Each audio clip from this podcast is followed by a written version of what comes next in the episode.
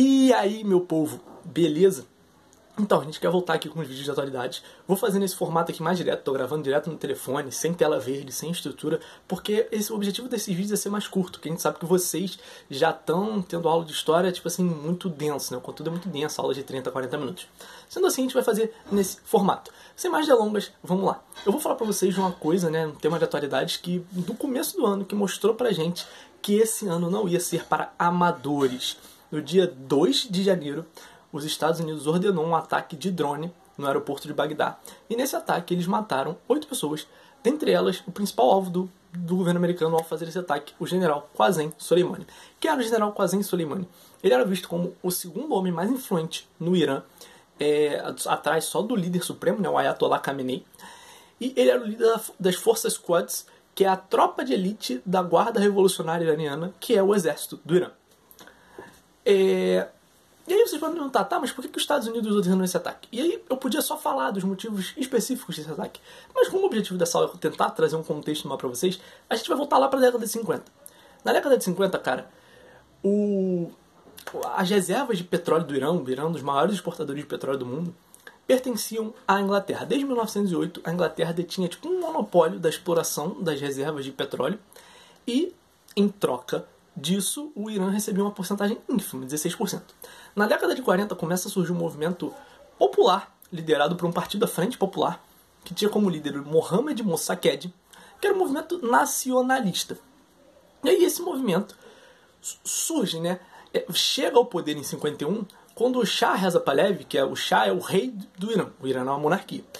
O Shah Reza Pahlavi aceita a eleição democrática do Mohamed Mossadegh, líder da Frente Populista, para ser primeiro-ministro. Quando Mohamed Mossadegh chega ao cargo de primeiro-ministro, ele atendendo aos desejos da população, ele nacionaliza todas as reservas de petróleo. Só que isso, óbvio, deixa o Reino Unido pé da vida.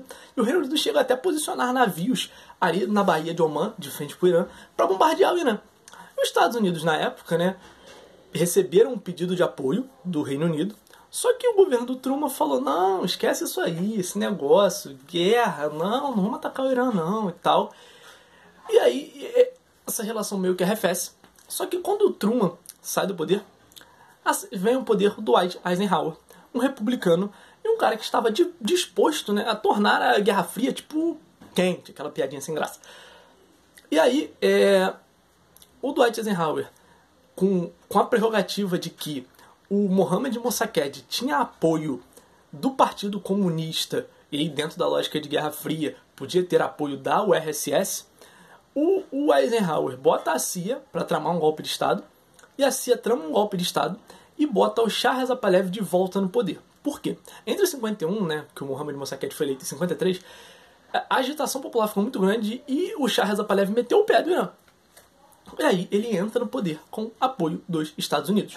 Só que quando ele chega no poder com apoio dos Estados Unidos, ele começa a comandar uma monarquia que, óbvio, era muito, muito, muito, muito favorável aos interesses do, do Ocidente, né, dos Estados Unidos, das potências europeias, dos países capitalistas, e ao mesmo tempo era muito cruel com as oposições. A oposição ao regime dele ou oposição aos Estados Unidos ia ser massacrado. Só para vocês terem ideia, os, os manuais de tortura do, do exército iraniano na época eram, foram feitos pela CIA e pelo Mossad. O Mossad é tipo a CIA, o serviço secreto, só que de Israel.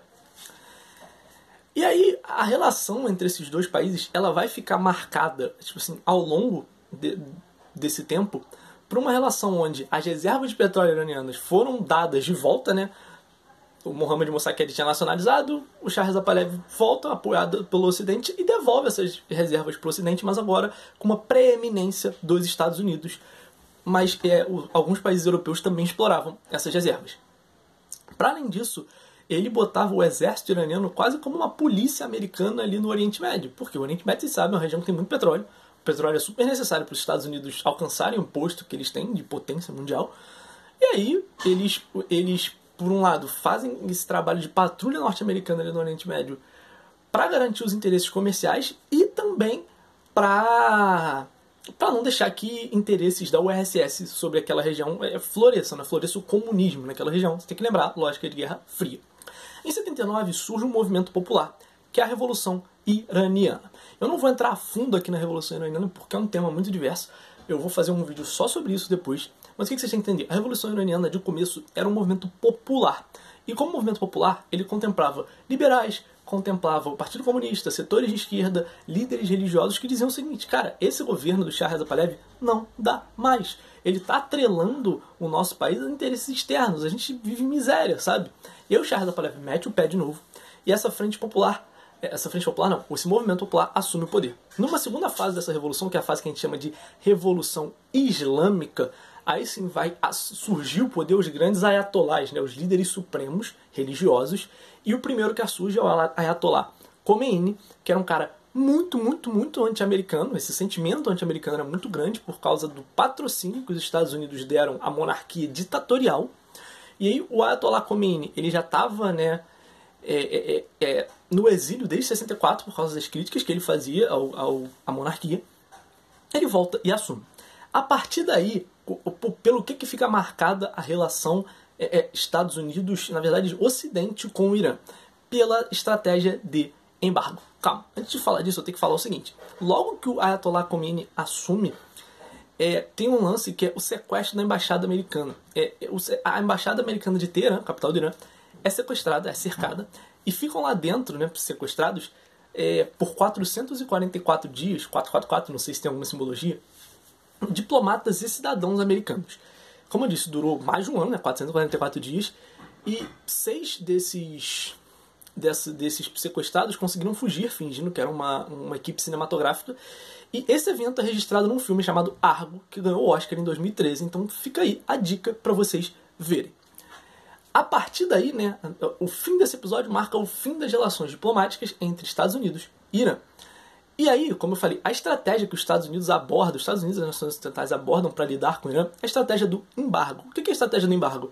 Quando as relações com o Irã ficam tensas, quando o Irã faz algo que desagrada, eles simplesmente vão lá e embargam economicamente o Irã. Então, não deixa que, fazem, que refinarias vão lá refinar petróleo no Irã, pegar petróleo no Irã, não deixa que é, congela os investimentos do Irã no exterior, faz com que né, o, o os seus comerciantes não, não possam fazer comércio com o Irã. Isso vai, óbvio, impactar muito na economia do Irã, que vive basicamente de exportar petróleo. É, e todos os governos republicanos, democratas, fizeram embargos é, ao Irã desde a década de 80.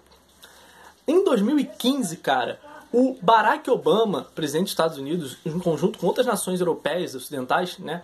Ocidentais não, não faz sentido falar de Ocidente Oriente passando da Guerra Fria o Barack Obama e outras nações ocidentais, ah, europeias vão assinar com o, com o Irã um acordo.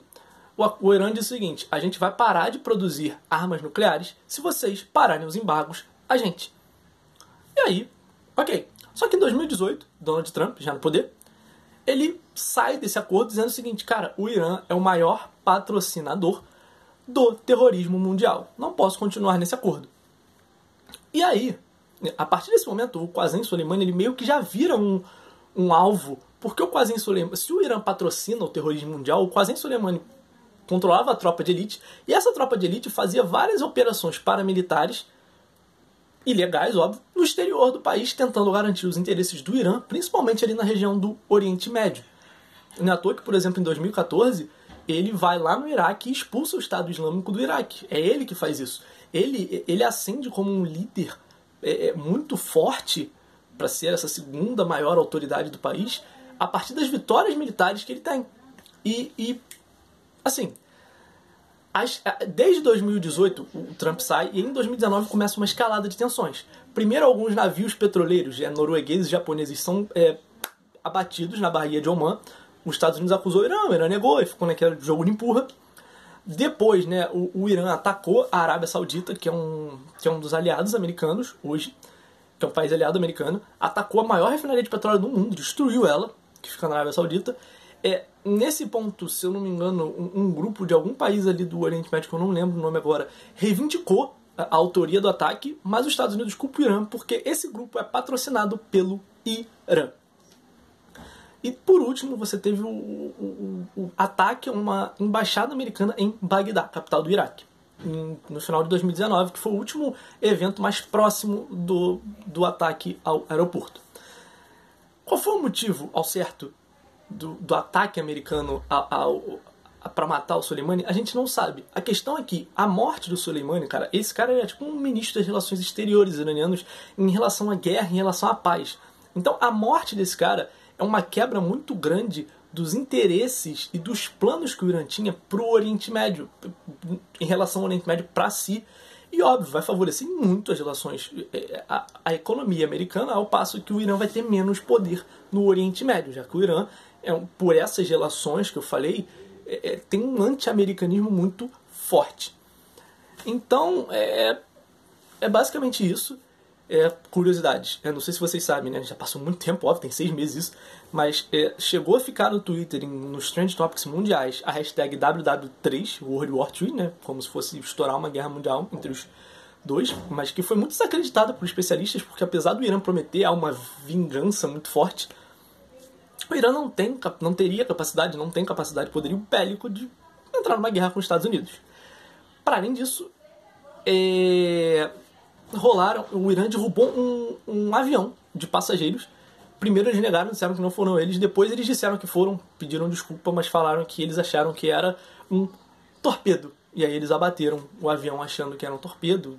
Falaram que as pessoas que ordenaram o abate seriam culpadas e etc. Bom, essa foi a aula curtinha, 11 minutinhos. Espero que vocês tenham gostado, espero que tenha ajudado a elucidar o tema. Espero que vocês tenham entendido esse sentimento anti-americano e de onde vem essa rivalidade, essa tensão entre Irã e Estados Unidos. Valeu, galerinha. Abraço.